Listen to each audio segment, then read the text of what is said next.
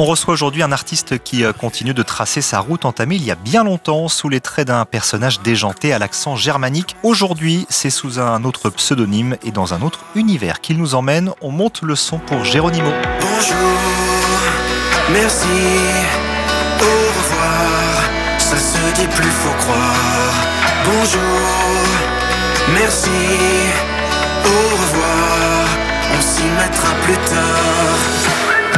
Bonjour Eric Greff. Hello Charles. J'évoquais ce personnage à l'accent euh, quasiment copié hein, sur celui de Karl Lagerfeld. Euh, c'était il y a une quinzaine d'années. Vous étiez Helmut Fritz et euh, beaucoup de choses vous énervaient à l'époque. Aujourd'hui, vous êtes Geronimo et, ça a l'air d'aller. Ouais, c'est très différent. C'est vrai que c'était même un copier-coller de Karl. Hein. C'était, c'était l'influence absolue, Karl Lagerfeld. Et c'est un projet qui a, qui a été très marquant pour moi. Euh, Geronimo aujourd'hui, c'est autre chose. C'est vraiment, c'est une renaissance artistique. C'est ce que j'ai toujours rêvé de, de faire et d'être finalement un chanteur et de m'exprimer avec ma vraie voix, sans accent, sans artifice, des textes mélancoliques, enfin une, une identité artistique qui me ressemble, je crois, beaucoup plus, euh, même si je renie absolument pas et, et même si ce personnage d'Helmut a fait partie de moi et, fera toujours un peu partie de moi. Parlez-nous de Geronimo, de son univers. Alors c'est un univers euh, où je, hum, dans chaque dans chaque morceau, il y a euh, quelque chose d'un peu tribal, d'un peu incantatoire. Euh, il y a un hommage évidemment à l'histoire des, des Amérindiens parce que le projet vient d'une démarche très, très intérieure, très personnelle au départ.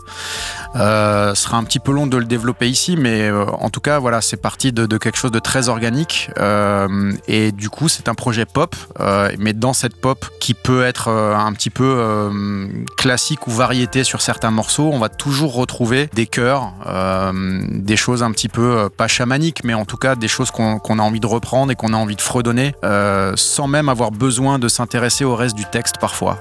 J'ai besoin, moi, d'avoir une identité dans le morceau, que les gens puissent fredonner, euh, un truc très souligné par, euh, par des couches de voix, en fait. Euh, c'est comme ça que je fabrique cette musique. On a écouté un extrait d'un titre que nos auditeurs connaissent bien, Les mots simples. Votre nouveau single arrive, il s'appelle L'eau salée.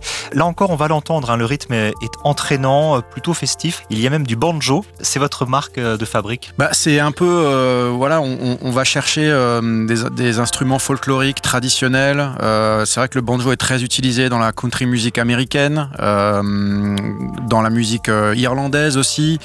Euh, donc il faut, voilà, il faut quelque chose de joyeux, de dansant pour contrebalancer les paroles qui sont un petit peu tristes, euh, en tout cas mélancoliques toujours. J'aime bien que la musique derrière soit festive pour qu'on se dise pas merde c'est plombant, qu'est-ce qu'il nous raconte. Je veux, je veux mettre absolument des messages dans mes textes, mais j'ai besoin que ce soit sur des musiques qui puissent entraîner le lâcher prise. Et votre carrière d'artiste, elle n'a pas toujours été festive. la route a même été très sinueuse. Vous l'avez raconté dans un livre paru l'an dernier, Rockstar sinon rien, avec le succès et, puis euh, la, chute euh, abyssale. Et les nombreux insuccès. ouais, ouais.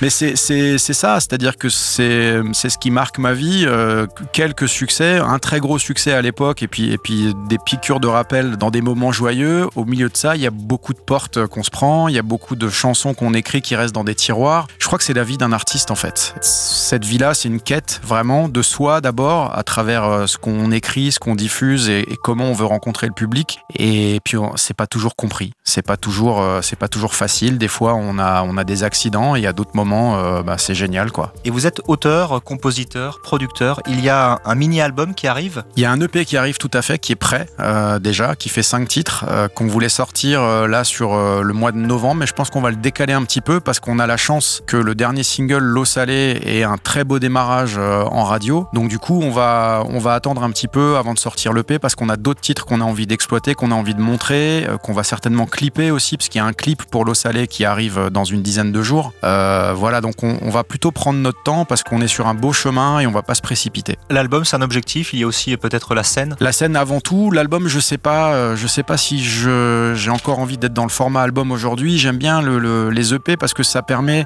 euh, d'avoir sur un moment une l'identité de quelque chose qu'on veut qu'on veut dévoiler. On s'oblige pas à fournir 12 ou 15 titres dans un certain mood.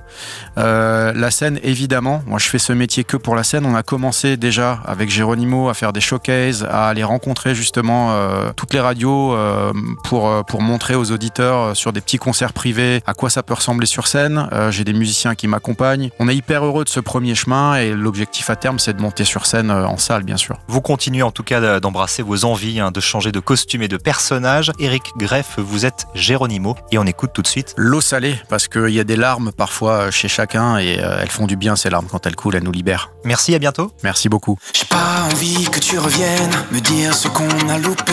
Je le vois le soir en bord de scène quand les lumières sont coupées.